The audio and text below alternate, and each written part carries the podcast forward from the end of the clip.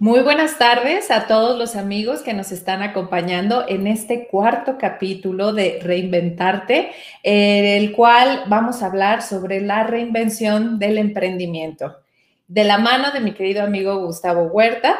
Pero antes de presentárselos formalmente, eh, quiero explicarles un poquito más cuál es el motivo de este podcast.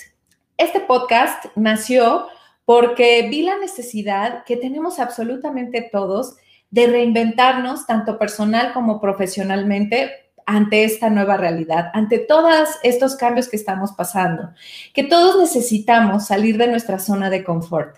Y qué mejor que hacerlo de la mano de quienes ya pasaron por donde hace frío, de quienes ya tomaron al toro por los cuernos y se reinventaron a nivel personal y a nivel profesional ya que el futuro llegó mucho antes de lo que nosotros creíamos que iba a llegar, como lo es el futuro eh, del trabajo, que antes pensábamos que el trabajar desde casa, bueno, todavía le faltaba muchísimo, pero en un par de meses todos tuvimos que cambiar de la modalidad de ir a la oficina a, estar trabajando desde nuestros hogares. Mi nombre es Noemí Sosaya. Soy CEO de Delivering Happiness México y de 360 Extraordinary Women. Y mi propósito profesional es ayudar a rehumanizar el trabajo como una gran experiencia tanto para las personas como para las compañías. Así que le, doy la bienvenida a mi querido amigo Gustavo Huerta. Gus, mil gracias por, por aceptar esta invitación, por estar aquí con nosotros. Yo sé que tu agenda es una locura, de verdad lo aprecio un montón. Gracias por la invitación, querida Noemí me da gusto volverte a ver, me da gusto verte bien, activa y con este proyecto que sin duda eh, al principio tiene que ver con mucho con disciplina y estar constantemente grabando, pero creo que trae, o traerá grandes frutos. Ay, muchas gracias, mi querido Gus. Y pues bueno, les voy a compartir un extracto del gran currículum de mi amigo Gustavo para que de verdad aprecien eh, todo lo que vamos a hablar el día de hoy, cada consejo que Gus nos vaya a dar y cada, cada cápsula de conocimiento que nos transmita, porque de verdad, si hay alguien experto en temas de emprendimiento, es mi querido Gus. Entonces, por lo que hace a todos sus estudios, ahí nada más les comparto, que ha realizado estudios universitarios en Derecho, en Filosofía, y que actualmente, eh, bueno, estás estudiando arquitectura. Eso, eso me lo tienes que contar, por favor que cuentas con un máster en emprendimiento e innovación en la Universidad de Salamanca en España, así como también un posgrado en liderazgo e innovación en Harvard Business School. Eres egresado del IPADE Business School, así como presidente del Consejo Consultivo Promotor del Centro de Investigación e Iniciativa Empresarial CIE del IPADE también. Por lo que hace a los emprendimientos de Gustavo, es fundador y CEO de Blue Box Ventures, la firma de corporate venturing más grande en América Latina, junto con más de 21 empresas que son líderes a nivel mundial, que ha logrado incubar y acelerar también a más de 800 compañías alrededor del mundo. O sea, imagínense el nivel que trae aquí mi Gus. Es considerado como uno de los 50 emprendedores más importantes de México eh, por la revista Mundo Ejecutivo y una de las 30 promesas eh, consideradas por la revista Forbes. Por el tema de eh, él en qué invierte su dinero, pues es socio y managing director de Blue Box Capital y View Accelerator, que son fondos de venture capital especializados en startups tecnológicas en etapas de escalamiento del sector inmobiliario y los fondos ya cuentan con más de 20 compañías en su portafolio. ¿Y qué más tenemos de mi querido Gus? Pues que ni más ni menos también ha sido conferencista en 300 eventos, en más de 300 eventos alrededor del mundo, tiene una charla, eh, una TED Talk, es coautor del libro Más allá del Business Plan, publicado por Lead Editorial, y constantemente lo están invitando a que sea ponente en escuelas de negocio como Legade, Business School en Monterrey, el PAD Business School en Perú y en el ITAM, entre otras instituciones. Y hoy tenemos el súper privilegio de tenerlo aquí con nosotros. ¡Wow, mi querido Gus! Cuéntame un poquito, a ver, qué es parte de cómo te estás reinventando personalmente, entiendo, ¿no? ¿Cómo, que estudiando arquitectura? Yo creo que o sea, todo lo que acabas de leer eh, tenía como varios días eh, que te lo, te lo compartí y, me quedé pensando si, si esa biografía estaba actualizada en muchos sentidos. Creo que la vida me ha tocado eh, de muchas maneras que me, me, ha implicado muchos cambios muy abruptos. Pasé de ser abogado, en eso coincidía mucho con, con mi temido Jorge Rosas, fui abogado de esos de literalmente de, juzgado, de notaría, abogados aburridos, hasta cierto punto, pues me la pasaba bastante mal. Y me tocó pasar a la parte de negocios. Llegué a una empresa en la que comencé como eh, director jurídico interno, pero rápido era una empresa familiar, una empresa mediana en la que se me dio la oportunidad rápidamente por parte del dueño de ir adquiriendo otras responsabilidades y rápido pasé como al área inmobiliaria del grupo. Entonces ya mi rol como, eh, digamos, como abogado quedó en segundo plano y mi trabajo tenía que ver mucho con negociar inmuebles, comprar, vender, etcétera. Eh, posteriormente emprendí, ahí me meto a esta carrera en restaurantes sin saber absolutamente nada de restaurantes. Y posteriormente pasé al mundo del retail. Eh, también decidí invertir y, y emprender en el mundo mueblero. Me fue súper mal súper, súper mal, lo suficiente como para no volverlo a hacer ahí en ese segmento. Y ahí, de, digamos, desgracia empresarial, eh, yo me cuestionaba mucho si los emprendedores teníamos que, siempre hacerlo como a pulmón, si hacerlo intuitivamente, etcétera. Y es de ahí que nace mi empresa que se llama Blue Box, que el origen del nombre tiene que ver querer poner todas mis ideas, todos mis mis, mis, digamos, mis emprendimientos o toda esta energía en un lugar de manera ordenada. Eh, de ahí nace el nombre, de ahí eh, me, me, asocio con Juan Pablo y Alejandro, mis cofundadores. Vamos a trabajar pues en lo que es el emprendimiento, ¿no? O sea, ayudar a emprendedores de, desde la etapa más temprana que es una idea hasta la etapa ya de consolidación que puede ser invertir, que puede ser vender tu compañía, etcétera. En este proceso, bueno, también pasé a este rol ahora de de ser inversionista. O sea, ahora estoy en el mundo financiero. Obviamente una cosa me llevó a la otra. Empezamos con pequeñas inversiones, después hicimos un fondo institucional, después nos asociamos. hoy, hoy, en la mañana eh, estábamos en una conversación hablando de Mané. Entonces, yo creo que, bueno, para resumirte un poco de eso que, le, que leíste previamente, creo que la vida se trata de una reinvención constante, adquirida o no adquirida, ¿no? Yo lo he disfrutado mucho en el proceso y para comenzar, digamos, a, tu primer pregunta, llego a la arquitectura porque es como de esas pasiones culposas o esas pasiones como muy ocultas que uno tiene. Eh, y cuando cambié eh, la oficina, tu oficina ahora a un espacio súper creativo de bajarme, digamos, de las, este estilo de oficina muy corporativa, di con un lugar que está rodeado, estoy rodeado de puros arquitectos. Entonces, empecé a hablar todos los días de arquitectura. Empecé a escucharlos, empecé a ver cómo se comportan, porque pues tienen su arquetipo, tienen su... Sí. Y en particular, eh, arquitecto amigo ahora que, que aprecio mucho, que se llama Roger Bores, de HW Studio, empecé a platicar mucho con mayor profundidad lo que era la arquitectura. Me empezó a recomendar libros, leí un libro, me quedé fascinado y dije, bueno, pues en esta época, estoy hablando del año pasado, pues lo que a veces lo, como que lo que sobran son ciertos tiempos eh, y por qué no estudiar algo totalmente disruptivo como la arquitectura. O sea, no tengo nada que perder, no, no, no pienso, eh, no llevo a nada que me presione, entonces hoy estoy como una faceta comenzando, ¿eh? O sea, no vayas a pensar que soy un gran arquitecto ni mucho menos. estoy comenzando mis pininos de entender qué es la arquitectura a nivel profesional. Wow, padrísimo. Es que sí, o sea, cuando yo lo leí en tu bio, o sea, yo dije, a ver, ¿cómo de, inversionista, de abogado y de repente arquitecto? O sea, como de dónde salió. Pero, pero qué gusto, ¿eh? Y, y sí, efectivamente, creo que todos tenemos como ese pequeño niño o niña internos que, en algún momento queríamos ser bomberos, astronautas o arquitectos, ¿sabes? Y entonces está padre que te estés dando oportunidad de vivir ese sueño, ¿no? Y, realmente, pues, seguir tus pasiones. Me encanta, me encanta, me encanta. Y a ver, ya entrando como que en materia dura, mi querido Gus, en esta pandemia, ¿cómo, cómo más te has reinventado tú a nivel personal, a nivel profesional y con Blue Box?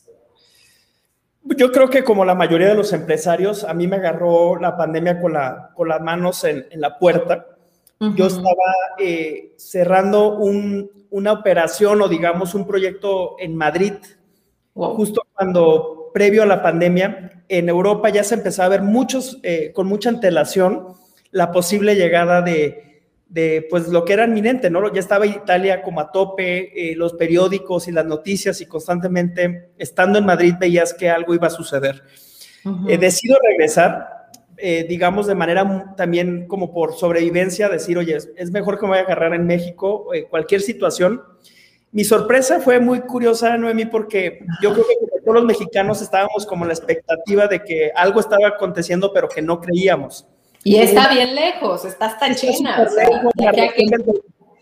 la, reacción del, gobierno fue súper tardía, no había información clara, era como mucha confusión. digamos que para mí la pandemia empieza tres meses casi antes de lo que las personas aquí en México lo vivieron. O sea, yo empecé con, a cuidarme o a estar en cuarentena como por más o menos febrero, desde febrero. Cuando la mayoría de la gente entró en pánico en México, pues yo te diría que sería abril, mayo hacia adelante. Entonces, yo en mi mente pasaba como una dicotomía de que estaba, sabía que estaba pasando algo en el mundo del que me estaba cuidando y sin embargo, eh, por el otro lado, como que a mi alrededor era una incredulidad. Entonces, como que le di el golpe antes de tiempo, quizá, para bien o para mal, y comencé a cuestionarme yo lo que yo creo que todos en un, proceso de crisis, que es cuando llegan esta confrontación interna y cuando uno se plantea un cambio a nivel pues, interno, personal, profesional, es si lo que estaba haciendo realmente estaba dando el valor, la satisfacción, si realmente el estar de arriba abajo, eh, viajando, gastando mucho tiempo, perdiendo horas de calidad eh, con la familia principalmente, eh, fue cuestionamiento, digamos, eh, interno que yo creo que todos lo vimos más o menos igual. Obviamente a tu alrededor empiezas a ver eh, enfermos, empiezas a ver incluso casos de, algunos eh, acontecimientos fatales y todavía te lo cuestionas más. decir, realmente el aporte que le estás dando al mundo. Digamos que ya para mayo entramos a, esta, a este túnel, ¿no? De, de, de donde todo se digitaliza todos empezamos eh, a pasar como estas horas y horas inmensas en el Zoom. Hoy pienso, ¿qué razón? O sea, ¿por qué razón lo hicimos así? Pero bueno, o sea, levantaba a las 8 y me desconectaba por ahí de las 11 de la noche, pasaba de una reunión a otra. Yo creo que también un poco catártico entre las clientes, entre nosotros mismos. Y obviamente hubo como un periodo de deal break eh, interesante también con los colaboradores. O sea, esto que yo estaba pasando, pues era, no, no nomás le puede pasar al director y los demás se mantienen. Empezó a haber este, este sentimiento, digamos, generalizado de, de, de, cuestionarse también entre los directores, entre los, entre los colaboradores, eh, saber que mi empresa pues está basada casi en su mayoría con mujeres y, y mujeres jóvenes. Entonces, como este momentum de, de, confrontación interna, y lo digo en un sentido muy transparente y cero bélico, pero sí de mucho cuestionarse. Mi diseñador renuncia para ir a hacer un documental o un comercial porque su sueño había sido, entonces empieza como a brotar estos, estas como dispares de, de, hacia el propósito, ¿no? Lo teníamos muy claro, pero en, este momento la pandemia como que el propósito de solamente ayudar a emprendedores queda como muy vago. Y ahí comienza este, este proceso digamos, de, de, primero personal, de saber si estás en el lugar correcto y hacerlo a largo plazo, bajo los retos que hoy presentan los negocios, y posteriormente con quién vas a volver a construir un propósito. digamos que a grosso modo es la forma en que empezó a configurarse desde mi perspectiva, eh, digamos, personal, eh, la parte de la reinvención.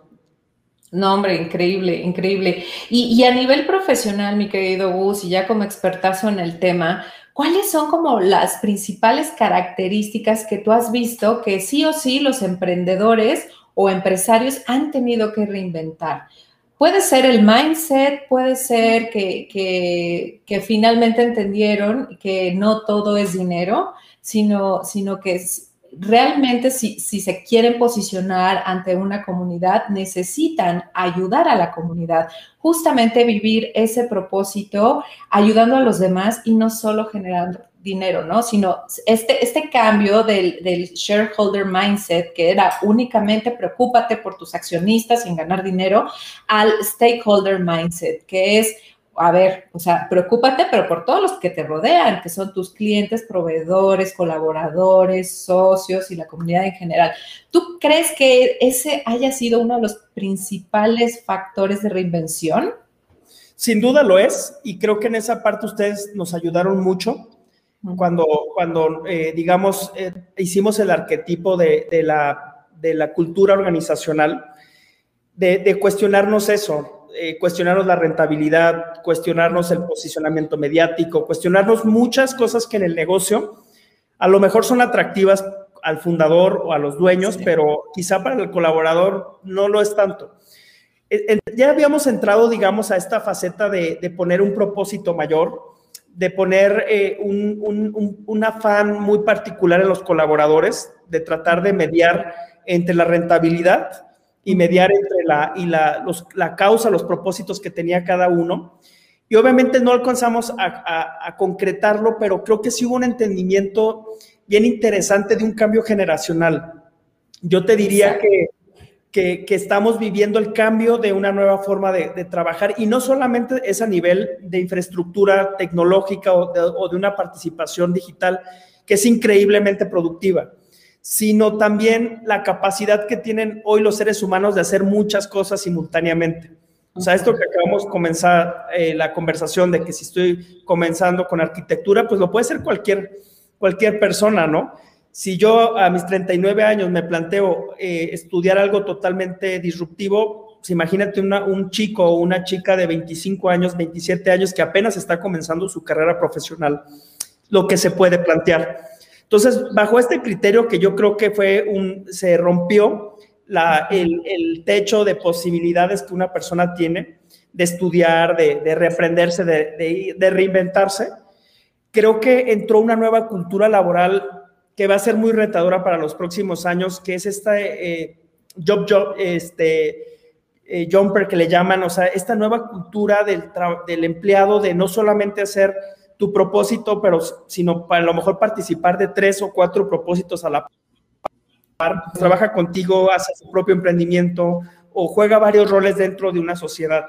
Entonces, eso para las empresas tradicionales, para las empresas eh, que estábamos encaminados en un solo propósito, una sola estrategia, vaciar todo el tiempo de los colaboradores en esos propósitos, creo que ha sido la mayor fricción que me está tocando vivir, pero que también en mi alrededor, en las empresas en las que participo o las que soy consejero o asesor, lo veo que les pasa exactamente lo mismo. Y es este, y se, y se plantea mal, porque se piensa que es un tema de deslealtad. Se piensa que, Pero yo creo que no es de deslealtad, es simple y sencillamente cambió la forma en que debemos de apreciar el trabajo y, y que las personas comenzamos a, a, ver el tiempo en cuestión de diferentes eh, mecanismos, ¿no? Entonces ahí yo creo que estamos todos hoy tratando de encontrar el ingrediente para tener adherencia con, nuestras empresas, con nuestra cultura, pero con el reto de que un colaborador te puede durar tres meses y, con esa claridad, sin ningún afán y, y puede estar cambiando constantemente de trabajo o de profesión. Sí, simplemente, o sea, eh, como bien lo dices, ¿no? El tema de los millennials es ahorita lo que está en boga. Y parte también yo creo que de los aprendizajes que nos dejó a todos, no solo a los millennials, es de que la vida es una y hay que aprovecharla, ¿no? Y, no simplemente, eh, pues, eh, perder el tiempo trabajando, ¿no? Sino realmente salir, vivir, hacer lo que te apasiona, que eso, eh, para eso sí los millennials han sido como grandes maestros porque mucho de la generación X o de los baby boomers que todavía están en las empresas es como de no, mi vida únicamente está dedicada al trabajo, trabajo, eh, eh, vivo para trabajar y no trabajo para vivir, que es como la filosofía millennial. Y, y, también otra cosa que nos han enseñado los millennials es de que pues estoy contigo mientras esté feliz, mientras sé, mientras sea, o sea, sé que realmente estoy contribuyendo con la empresa, mientras tenga claridad y haya congruencia en lo que los líderes transmiten. Entonces, entrando al tema de liderazgo, mi querido Gus, ¿cuáles dirías tú que son como las características ya fundamentales que los nuevos líderes deben tener para retener a, este gran talento? Pues yo diría primero que eh, como líder de organización, sí tiene que uno estar súper convencido que es una realidad, que eso que acabas de decir eh, está en la agenda del joven, ya no, ya no voy a hablar solamente de los millennials, empezamos a contratar de chicos recién egresados de 22 años que no piensan igual que el millennial, que son totalmente distintos, pero digamos, la nueva generación o la nueva, nueva forma de, ver el mundo práctico del laboral es que en, en, la agenda está hasta arriba esto que hablas tú, ¿no? La felicidad, es buscarla, no es que la hayan encontrado, pero sí están dispuestos a buscar hasta el último rincón a ver dónde la encuentran. Y esto implica cambios de ciudad constante, eh, cambios de forma de convivir, de vivir, eh, de, hay una tendencia enorme, ahora que estoy metido también invirtiendo en temas inmobiliarios, pues de lo que es el co-living, ¿no? O sea, ¿por qué tener propiedad? Eh, no solamente quiero vivir en un departamento cool, quiero toda una experiencia alrededor. y ves estas empresas, ¿no? Como Celina, que ofrecen unas propuestas de valor de no solamente trabajar en un lugar cool, sino vivir en un lugar cool, con gente cool, con toda la gente embonando de diferentes culturas. yo creo que el primer reto es, como líder, entender que eso ya, ya, ya llegó para quedarse y que va a ser muy complicado. Un amigo me decía, no, pues yo mi solución es que voy a contratar pura gente de 45 para arriba. Y le decía, ok, o sea, puede ser una, un, un eh, paliativo, pero nada, eh, no va a ser eh, algo que te vaya a durar, ¿no? O sea, por muchas razones. O sea, el no conformar una, de, trabajo diversa también tiene sus implicaciones a la hora de gestionarla. Entonces, lo primero es saber que, está, que esto ya cambió. Lo segundo, ¿cuál será tu propuesta de, de, de valor como empleador o como líder? Antes tú le pedías en una entrevista de trabajo a un colaborador, pues a ver, enséñame, ¿no? O sea, show me, o sea, túmbame de la silla y, dime que te tengo que contratar a ti. Yo creo que hoy el rol de líder, de líder va a ser vender muy bien porque una persona debería colaborar contigo y no con Google o no con el emprendimiento. Entonces, el rol de líder va a cambiar mucho, va a ser muy dinámico en ese sentido de más, de mucho más percepción de humildad, de mucho más eh, empatía con la persona que estás contratando, va, a haber un mercado muy disperso al que vas a tener que hacer muchos esfuerzos que quizá antes los dejábamos al área de recursos humanos, que ya va a haber mucha sensibilidad en la contratación. Creo que sería el segundo. El tercero creo que tiene que ver con temas posiblemente de omnipresencia. Hoy también eh, veo que si no eres, no, no eres multipresente o multicanal, o tu liderazgo eh, se, puede llevar en diferentes plataformas y me refiero desde la parte física, cuando tú tienes una reunión con alguien one on one en un café, eh, cuando tienes este tipo de conversaciones, cuando interactúas con tus colaboradores a través de redes sociales, si no tienes esta posibilidad mental de, de, de estar, ¿no? de liderar desde diferentes ángulos, también es imposible porque ya no, te, ya no entienden. Eh, no, te entienden más bien. Entonces, hoy no, pues no se trata únicamente de estar en el WhatsApp de la empresa, eh, sino también de estar quizá en Clubhouse, quizá de hablarles a través de tus redes sociales. Es decir, también hay una omnipresencia en la forma en que uno se comunica. Yo diría que eso, para empezar, creo que son de las cosas muy, muy eh, evidentes para empezar a ejercer el liderazgo actual. Es que de verdad también, o sea, también tenemos que ponernos un poquito del lado de los líderes, ¿no? Porque ellos venían acostumbrados a que los resultados eran haciendo A, B y C. Y de repente nos vamos hasta J, F, K, y es como de, a ver, espérame, déjame me ajusto, ¿no? Entonces sí, o sea, y, y, pues los mandos medios también son como los más sacrificados, porque pues los presionan los colaboradores individuales y luego también los presionan los superdirectorazos entonces, eh, o sea, sí, ahora yo creo que también habría que sugerirle a las empresas, ¿no? Todo el apoyo para sus líderes, para que les ayuden a, adaptarse poco a poco a, esta nueva realidad. Y, mi querido Gus, tú como CEO de, de, Blue Box, ¿cuál dirías que fue tu mayor aprendizaje? O sea, tu, tu aha moment más fuerte. Yo creo que eh, sufrí eh, el tema del, desapego a, la hora de que hubo gente dentro de la empresa que se fue. que quizá tú considerabas pilares eh, organizacionales, tenía paradigmas de pensar que se podía hacer las cosas diferentes. Digamos que veníamos trabajando eh, prácticamente sin churn de, de, rotación. Es una persona que entraba a la empresa, duraba cinco o seis años con nosotros, ¿no? Entonces, cuando empieza esta dinámica de rotación, creo que el primer aha moment es, bueno, eh, esto ya es una tendencia, o sea, tengo que enfocarme muy en el presente del colaborador y quizá dejar de empezar a, a, a, futuriar mucho con el colaborador, sino estar más presente en las actividades que hace y sobre todo saber que son como pueden ser momentáneos, ¿no? O sea, gente que traes y en tres meses. La segunda, creo que puedes ya también esta para beneficio del, del, contratante o del director, ya puedes colaborar con personas de cualquier latitud.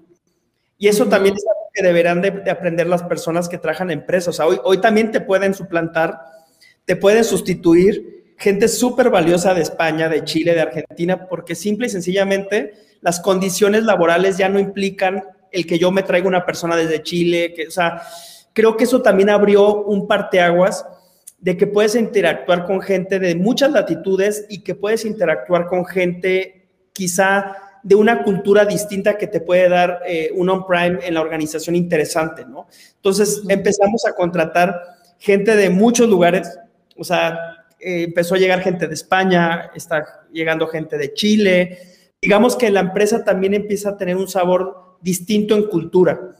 Y esto creo que también es, es para bien y, y, va a sumar.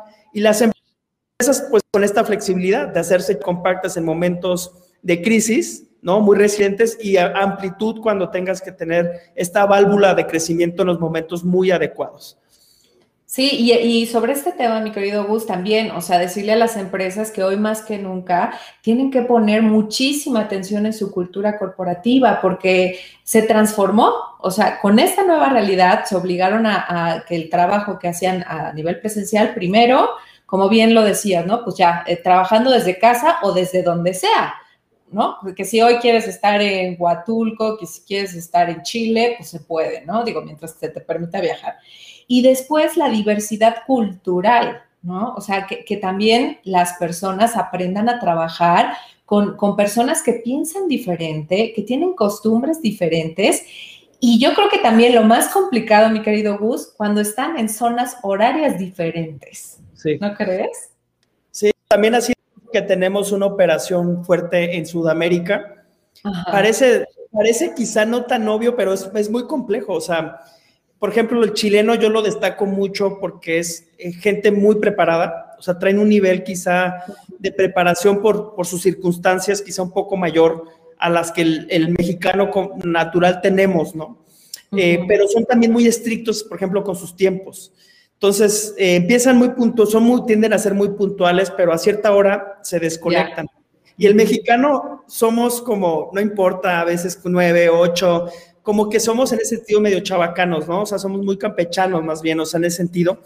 Y yo creo que estas cosas vienen, vienen a sumar para bien, o sea, que te enseñan a trabajar distinto, te enseñan eh, hacks de cómo también hacer las cosas distintas. Entonces, creo que para bien vienen y te aportan soluciones, eh, y si eres, pues, de mente abierta, pues siempre lo ves en pro si eres un directivo cerrado o sesgado, pues lo vas a ver siempre como un problema, un lastre, el, estilo, ¿no?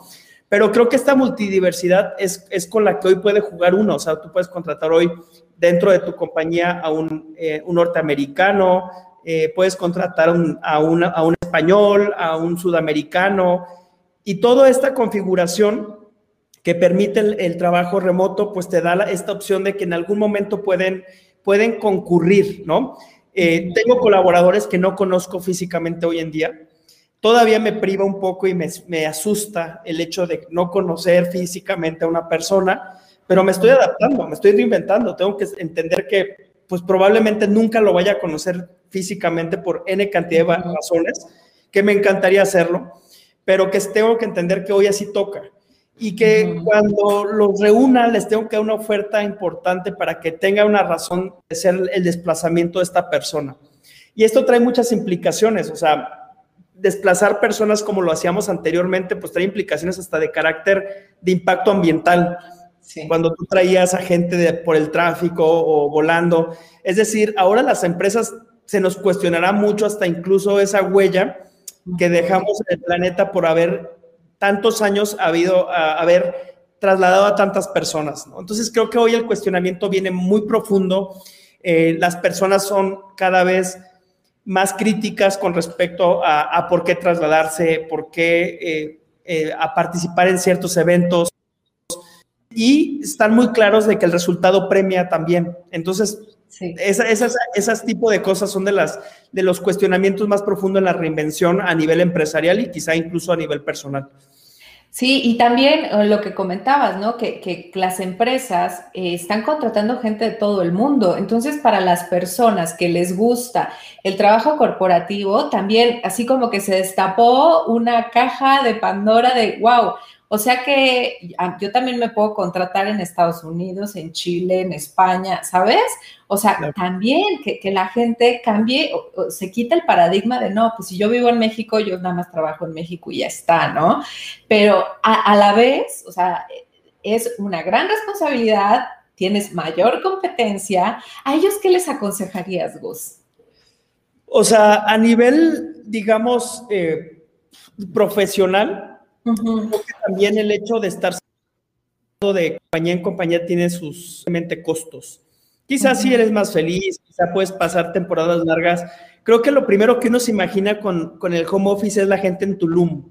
O la gente en, los cabos. En los cabos. Pero también hay que entender que la dinámica de estas ciudades pues no es propicia por muchas razones también para el trabajo y que también la gente eventualmente se cansa, o sea, por más que digan, oye, es que quiero, también tiene su costo de vida, se encarece, o sea, creo que, creo que para probarlo y como experiencia está bien, o sea, si apenas estás viviendo esto de poder trabajar donde sea y, ser dueño de tu tiempo y tal, pero creo que también en el, en el plazo tienes que diseñar hacia dónde vas, eh, tanto, y se tiene que emparejar tu agenda de, de tu agenda profesional, personal, con la, con la agenda de la empresa que te tiene contratado.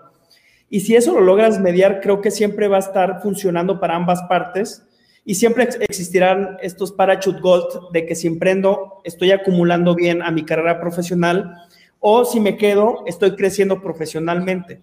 Entonces yo creo que como consejo eh, que quizá eh, cuesta trabajo como director asumir es que esta, esta, esta, visitud, esta, esta carretera siempre va a estar abierta para el colaborador cuando le estás dando mucho valor, porque obviamente lo haces crecer y se vuelve atractivo en el mercado, pero se lo tienes que dar porque de otra manera no se van a quedar o simple y sencillamente no vas a traer talento bueno a la compañía. O sea, hay que tener mucho, mucha apertura, muchísima apertura de mente, o sea, es, es, es a, a niveles nunca antes vistos y no tomarlo personal, o sea, simple y sencillamente saber que así funciona hoy en día el, trabajo. Y, pues el consejo que yo le daría también a las personas, o sea, que no se pierdan en el formato de trabajar en la playa o trabajar súper cómodo en la casa, sino que esté emparejado bien a la agenda de lo que quieres lograr en periodos de 5 o 10 años para que esto no se vaya a, a permear y que piensen que suena cómodo, pero que vamos a tener el bono demográfico más fuerte que en la historia hayamos vivido en México. Entonces, esto implica una, que los empleadores podamos contratar a todos los niveles, a todos los costos. Es, también hay que proteger un poco este, el trabajo, o sea, no todo es la comodidad, o sea, también la comodidad tiende a, ser peligrosa en muchos sentidos para la felicidad. Sí, totalmente. Y ahora, del lado de los emprendedores, mi querido Gus, eh, a ver, hay, ha, o ha habido eh, muchísimos emprendimientos que pues ya se quedaron en el camino, ¿no? Si de por sí emprender es complicado, en pandemia, bueno, mucho peor. Entonces, eh, ¿cuándo, ¿cuándo se recomienda perseverar o cuándo se considera perseverar y cuándo sería ya, a ver, no seas necio, que esto, que ya tu modelo quedó obsoleto y no va a jalar? ¿Cómo, diferenciar? Es, porque creo que hay una muy delgada línea, ¿no? Entre, entre diferenciar si, si es por necedad o es por perseverancia el continuar con tu emprendimiento o con tu empresa. Yo, yo eso siempre lo digo en una metáfora mala, pero creo que es más entendible. Siempre como en las cuestiones de amor, siempre como que una persona te da un consejo y lo veo obvio, ¿no? Te dice, no sigas con él, te hace daño, o no sigas con ella, es demasiado tóxico, o ¿sabes qué? Sí. Y creo que los negocios pasa porque los negocios tratan mucho de pasión y puede perder. Y lo mejor es preguntárselo a diferentes personas. Hoy, afortunadamente, el, el mundo se ha abierto y existen palabras fabulosas como mentor, coach, asesor, etcétera. Pero creo que la mejor forma de tener baños de realidad es consultándolo con gente experta. Porque uno de entrada pues le tiene amor a la marca, le puede tener amor al modelo, eh, puede ser feliz con poco, ese también es una realidad. O sea, tengo amigos que les va, que son muy felices y los números no les dan, pero, pero premian mucho lo que les gusta hacer, ¿no? Sean contadores o sean abogados. Entonces yo creo que cuando uno quiere saber si está en el camino adecuado, lo mejor es como que un tercero, quizá con cierta experiencia o cierta expertise, o simplemente dialogándolo de emprendedor a emprendedor, seguramente te van dando como ciertas nociones de que estás empezando a neciar o estás eh, quizá estirando la liga en un modelo de negocio que ya no va. Entonces, mi recomendación así, Nata, em, em, muy empírica y lo creo que válida, es como siempre que un tercero, no que te legitime eh, tu decisión, pero sí yo creo que lo observamos siempre desde afuera diferente a cuando estamos dentro de, un, de un, una dinámica de negocio o una dinámica personal. Entonces sí recomiendo mucho eso porque de otra manera creo que empieza uno decir, bueno, es el mercado que está cambiando, entonces le, muevo un poquito a mi estrategia de marketing. Eh, estoy empezando a percibir cambios en los precios porque está pulverizado el mercado, bajo mis precios.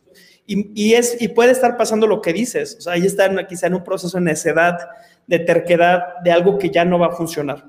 Entonces yo creo, yo el, el tip que siempre doy es un tercero, creo que a veces, hasta de manera intuitiva te puede decir si ya el negocio dio lo que tenía que dar o tienes que darle una vuelta completa que es válida también, una iteración, un pivot se le llama, a tu modelo de negocio para que siga estando vigente. Ok, y por ejemplo, mi querido Gus, todos los emprendedores o empresarios que nos estén viendo, que, digan, no, pues yo, yo, quiero, yo quiero una de esas, por favor, para llevar sin salsa, eh, eh, ¿Blue Box les puede ayudar con eso? Sí, y creo que hay muchas organizaciones, hoy creo que hay también, y yo quiero ser muy claro, si una persona te cobra por un consejo, ya de entrada creo que algo anda mal. Yo soy muy anti de los gurús que han empezado a surgir hoy, hoy en el mundo, o sea, estos que te cobran por darte consejos, mentoría. Yo soy, yo soy de los convencidos de que eso no tiene valor. O sea, lo que realmente importa es la ejecución y ciertos, ciertos adherencias de que le pones al negocio. Entonces yo diría, del lado de Blue Box siempre hay mucha apertura y muchos programas non-profit para poder rebotar ideas, ayudar a emprendedores. Hay organizaciones sin fines de lucro increíbles que también lo hacen. Eh, entonces sí, o sea, del lado de nosotros y siempre que no se pierda ese como óptica, ¿no? O sea, no, no le puedes cobrar a un emprendedor por darle un consejo, aunque se, aunque se empiece a hacer como un estilo dentro del mercado eh, y que empiezan a nacer nuevos gurús que te cobran programas que te prometen muchos aprendizajes, nosotros creemos que no va por ahí la dinámica de negocios natural. Entonces, sí creemos que una empresa grande nos pueda pagar a nosotros para ayudar a emprendedores, que es nuestro modelo de negocio, pero no darle al emprendedor por darle un consejo tu servidor o cualquiera gente que colabore con nosotros. Oh, no, pues oye, está padrísimo, mi querido Gus. Y sobre todo porque también hay muchas empresas que hacen muchas cosas altruistas y que no, no se conocen, ¿no? Entonces ahora pues lo que, lo que tú mencionabas, ¿no? De todos estos programas eh, que, que, ustedes hacen non-profit, estaría increíble si después me pudieras dar como una lista para yo publicarla en redes sociales para todas las personas que estén interesadas y apuntarse, ¿no? O sea, ¿qué, en qué tanto les pueden ayudar y hasta dónde? Y, y aquí, ¿qué, ¿qué, consejo también le, le, darías a los emprendedores que ya están como de, uf, o sea, cierro ¿qué hago? ¿Me, hago otro emprendimiento o mejor regreso a la vida corporativa para, otra vez volver a capitalizarme? Ahí ese, ese es el salto de la muerte, yo creo, mi querido Gus. ¿Qué, les recomiendas? A ver, sin faltar a la responsabilidad, porque si me lo pregunta un padre de familia con tres niños y colegiaturas, claro. Yo le diría, evidentemente, tienes que premiar la responsabilidad y eso quizá tengo que trabajar, ¿no? Yo, yo le reconozco mucho y admiro mucho a mi papá porque mi papá es lo que malamente hoy se le dice a las personas que trabajan en un corporativo toda su vida. O sea, mi papá fue un godín. Pero si mi papá no hubiera sacrificado sus espíritus empresariales que hoy tiene, sus ganas de emprender por mantenernos bien, educarnos bien, pues quizá no hubiera llegado a ningún lado. Y eso es un tema de sacrificio cuando se tiene claro dónde está la prioridad. Él priorizó la familia, la responsabilidad y se sacrificó trabajar 20 años en un corporativo a pesar de todas las implicaciones que eso tiene, ¿no? Idas y venidas. Entonces, depende quién me lo pregunte. Yo pondría, si eres un chavo de 25 años, emprendiste y no están jalando las cosas, y estás, eres soltero y vives en la casa de tus papás, puedes volver a emprender, no una, sino siete veces hasta que da. Eh, si también hay un tema, eh, si esta parte del tema económico, o más bien que económico, de responsabilidad, se permite, yo creo que siempre ser tu propio eh, jefe, crear tus propias empresas, tiene un valor adicional, yo sí creo que peculiar versus cuando trabajas para alguien. Esa sí es una realidad y está científicamente comprobado que por eso trabajas más, por eso te preocupas más, por eso tienes como un afán distinto salvo que estés pensando en que te estás trabajando, te van a hacer socio. Entonces yo diría eh, mediar un poco esta parte porque no puedes dejar de ver tu realidad, tu renta, tu luz, tu agua, tus, tu, tu alimentación nomás por eh, hacerlo de manera heroica y no lo crean.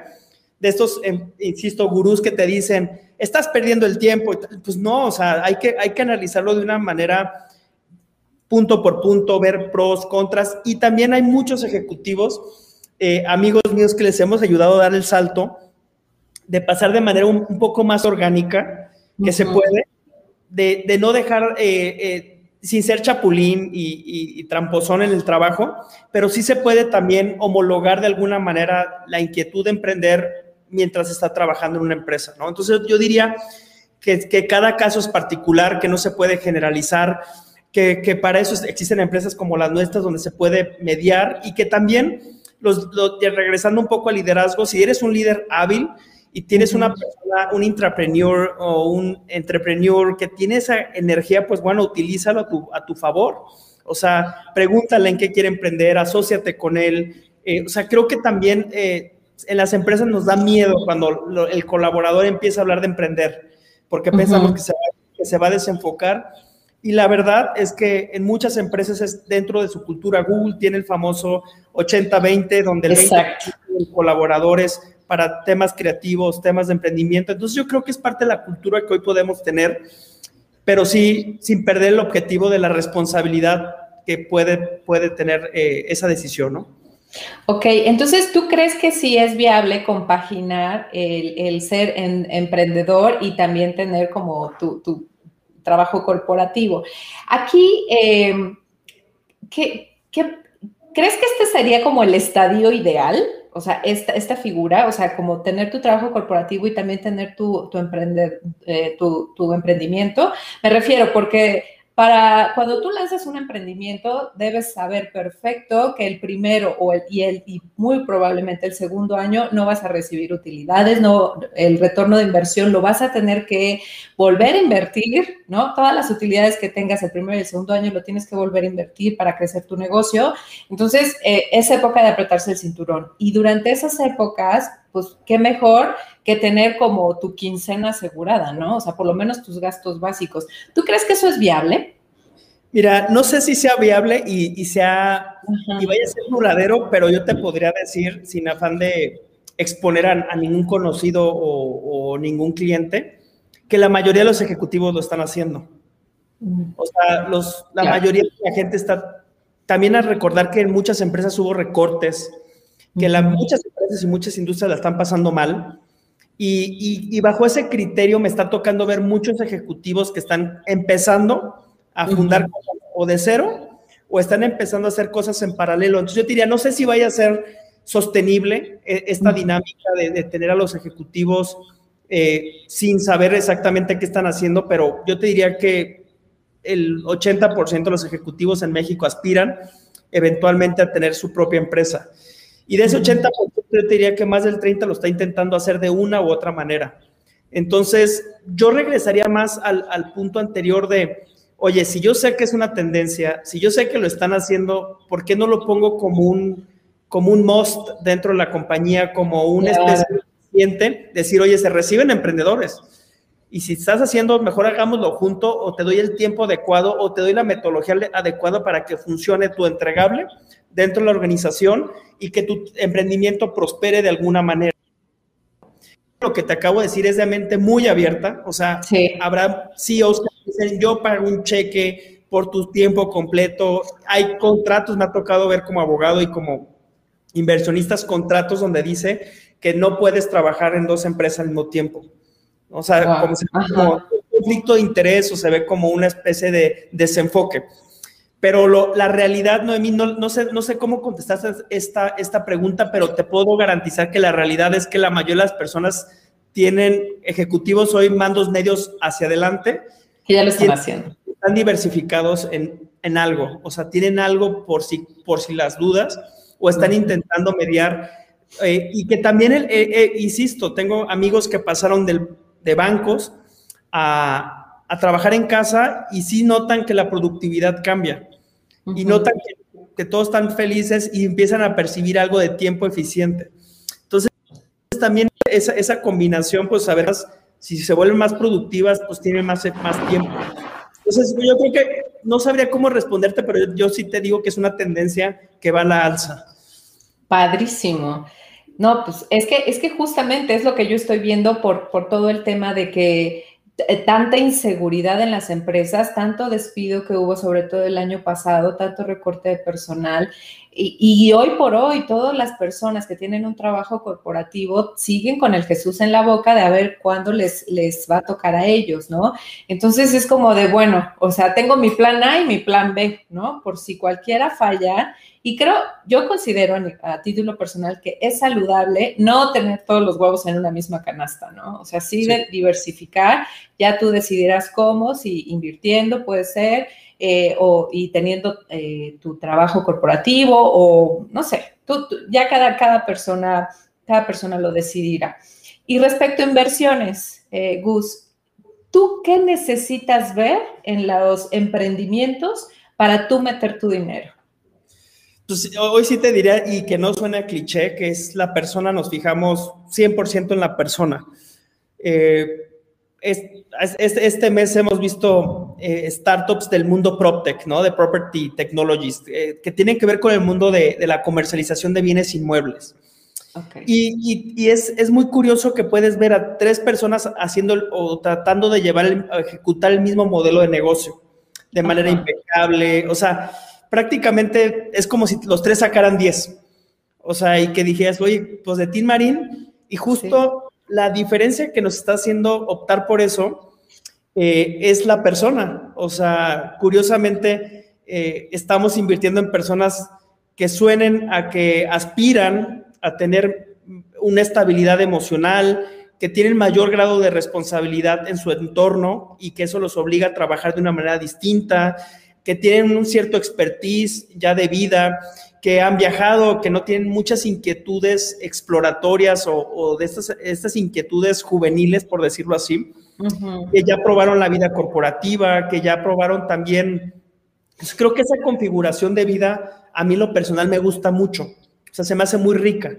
Y hoy, hoy te puedes encontrar talento o emprendedores jóvenes que ya tienen como este, estas historias y que se vuelven eh, atractivas y que puede sonar que, tu dinero puede estar más seguro o que, o que lo puedas arriesgar con mayor tranquilidad pensando que es una persona que ya tiene ciertos ingredientes y que no le hace falta vivir, ¿no? No estoy diciendo por ello que no invertamos en, gente joven y que no necesariamente estas experiencias se lleguen de manera eh, a la edad, pero sí está comprobado eh, técnicamente que las personas que tienen éxito, y no sé si has escuchado eso, querida Noemí, pero las personas que tienen éxito en los emprendimientos son las personas que tienen una carrera universitaria, eh, tiene algo que a mí no me gusta mucho, soy muy adverso, pero pues es una realidad. La carrera universitaria se hizo en una institución privada, tienen un posgrado, trabajaron al menos 10 años en un corporativo, eh, tienen, emprenden regularmente en una industria que conocen bien. Entonces, digamos, el éxito visto desde Malcolm Gladwell no es eh, meramente circunstancial, o sea, sí es la suma de muchas cosas para poder tener éxito. Entonces, ¿qué, qué, pienso yo? O sea, ya vienen del mundo corporativo porque ya saben también ser como, tienen una cierta disciplina. Me gusta saber que ya vienen con un MBA, no porque el MBA les dé un skill superior, pero por lo menos te demuestran que saben hacer hitos cortos y largos, ¿no? Sprints. que, se comprometen. Exactamente. que acaban lo que empiezan. Y si, estudiaron en el extranjero, bueno, sabes que es más costoso y más, más sacrificado y que, y que se convierten en personas muy competitivos, no por el sello de la ganadería o de la escuela, sino porque simplemente están en un mundo sumamente competitivo. Y si lo terminaron, o sea, tiene un otro check adicional. Oye, si es padre de familia, pues super check porque tienen que trabajar al triple o al doble o tienen que ser muy eficientes para sacar adelante la chamba, el emprendimiento y, la, y la, a la familia, ¿no? Entonces, creo que hay un, yo por lo menos me he ido obsesionando con, con saber la historia y la trayectoria de la persona para después ayudarle a ejecutar un modelo de negocio. Wow. Nunca me hubiera imaginado, o sea, que, la estabilidad emocional también es como tan importante, ¿no? Porque muchas veces, pues vemos que los genios, que son todos un, Mark Zuckerberg, ¿no? O sea, que, no hay inteligencia emocional o, pareciera ser que no la hay, ¿no? O sea, que, explotan a la primera o que son de mecha corta, como se dice, ¿no? Entonces, qué, qué, qué bueno que ustedes estén fijando ya también en, esos temas, de, en, los temas de la estabilidad emocional. Y en tu experiencia, mi querido Gus, o sea, de todas las empresas que has visto en este último año, ¿cuál admiras más por la forma en la que se reinventó y por qué? Digo, o sea, todas las empresas en las que he invertido me encantan. O sea, hay algo que les veo que me gusta del fundador, del equipo. No te podría decir una en particular, pero creo que estas historias de, de jóvenes con familia joven me gustan mucho. O sea, hay una empresa que, me, que admiro mucho y me gusta mucho y que soy inversionista que se llama Brick y hacen crowdfunding. Y tanto Tico como Alberto, bueno, Tico venía de la banca de inversión o sea, del mundo rígido, tú lo conoces, mundo duro de, las finanzas, y Alberto, el mundo tecnológico, de ya haber vendido un par de startups exitosas, y cómo esta, eh, digamos, genialidad también tiene que ver con la sencillez de poder cambiar de entornos fácilmente, sin mucho problema. O sea, yo veo muchos emprendedores que les costó trabajo dejar sus oficinas, les, a muchas empresas que les, les dolió mucho el tema de los activos fijos. Entonces, e, esta, empresa en particular, a pesar que está dentro del mundo financiero, que ya hemos logrado crowdfundear más de 600 millones de pesos, o sea, me gusta por esta simplicidad que tienen de ver la vida, que le dedican tiempo a la familia, que logran empatizar muy bien con los mercados financiero y el mercado, eh, digamos, genérico de las personas que desean invertir dos mil o tres mil pesos en un bien inmueble. Entonces, e, ese tipo de empresas me gustan, o sea, me gusta mucho porque al final, pues vas a estar años, años invertido. Vas a ver, eh, vas a convivir de una u otra manera y te darán gusto saber que, también están bien en, lo personal. Y esto eh, yo creo que no es, no es particular, ¿eh? O sea, yo creo que los fondos de Venture Capital sí le, sí le han empezado a dar mucha prioridad a, los, a, los, a la persona desde hace mucho tiempo. Pero quizá lo que la gente ve al por mayor son las historias de esta que hablas del fundador de Facebook o el fundador de, Instagram, que son como, pero te puedo decir que son contados, o sea, literalmente si te digo, dime más, pues me vas a decir que los de Airbnb. Eh, me puedes platicar del tema de WeWork y cómo fue el peor eh, IPO de la historia de la humanidad, justo porque el emprendedor es un desastre a nivel personal, pero son contaditos, o sea, estamos hablando de 10 casos en los últimos 10 años, ¿no? 15 casos. La mayoría de las empresas que tienen éxito, o sea, que facturan, que van creciendo, que van, la realidad es de gente que le lucha y que, fue a la escuela y que le trabajó. Yo diría, por ejemplo, Kavak, que es un unicornio mexicano. Ah, sí, justo también, ¿no? Que lo están haciendo muy bien. esa empresa me encanta, no soy inversionista desafortunadamente, pero es una empresa de gente que fue a estudiar su maestría, son ex Stanford, ex Cambridge, eh, trabajaron, eh, el CEO trabajó años en McKinsey, si no me equivoco, en una empresa de consultoría, o sea, donde la que tú sabes los traen Así sí, de las Big Four. De las Big Four, ¿no? Hace duro. Eh, una de las cofundadoras trabajó en Coca-Cola Company. Es decir, es más una historia comprable, realista de, gente que le ha luchado, son venezolanos, o sea, gente que trae una historia de, resiliencia, gente, esa es la historia real de los emprendimientos cuando ya los pones al, gramaje, a lo general. Lo otro son cosas de a libra que por ahí un loco inventó algo y le pegó en el momento adecuado, pero la realidad es gente formó, que está tratando de aprender mejor, que gente que lucha todos los días, que le batalla, que, o sea, eso realmente creo que es la, es la realidad que no se vende eh, en, en los en Shark Tank y todas estas cosas, ¿no? Claro, claro.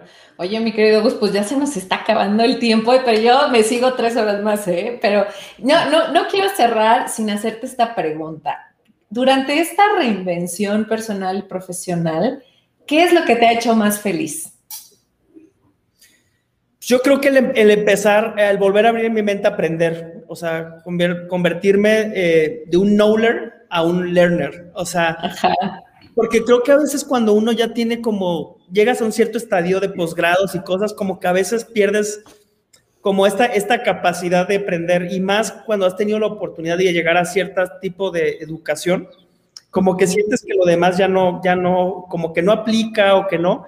Es como que esta capacidad de volver a hacer open source y de poder eh, aprender de cualquier cosa y meterme a cursos de 10 dólares y, o a una nueva licenciatura, creo que son de las cosas que más estoy apreciando, ¿no? Hoy en día de tenerme esta capacidad de, de aprender de cualquier cosa. Yo estoy eh, intentándolo desde una manera como creativa en eso, pero hay gente que conozco que está aprendiendo a programar, gente que está aprendiendo de Big Data, de Machine Learning, de, de Computer Science.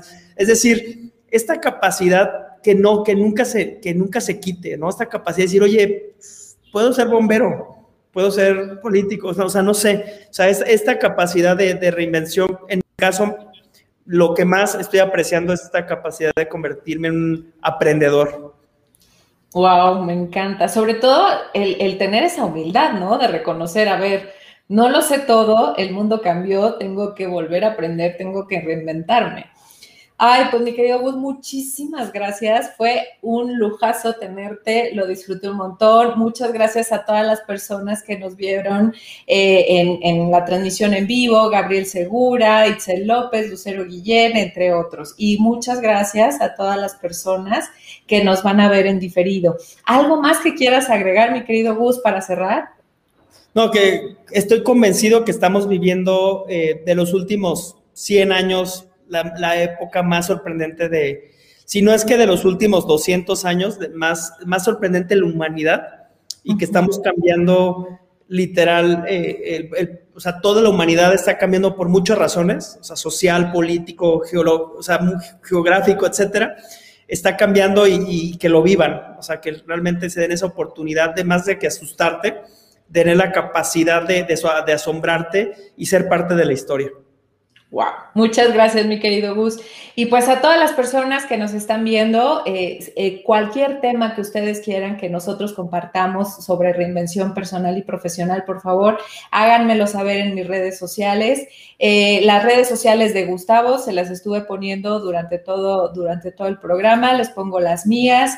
Mándenme sus comentarios, dudas, inquietudes, a quién quieren que, que invite en este programa para tener conversaciones tan deliciosas como lo acabo de tener con Gustavo porque parte de mi propósito es ayudar a que, a que todos cambien el paradigma del trabajo, ¿no? O sea, que ya no tengan esa falsa creencia de que el trabajo únicamente es como un castigo, no, o sea, nosotros tenemos una vida, hay que disfrutarla plenamente y si pasamos más de la mitad de nuestra vida trabajando, pues, pues que valga la pena. Y además, tu, tu trabajo es tu plataforma, tu trabajo es tu lienzo, y es por eso que te invito a hacer arte, que te invito a reinventarte. Yo soy Noemi Sosaya. Muchas gracias, mi querido Gus. Te mando un besote y nos vemos pronto. Gracias, mi querido Noemi. Bye bye.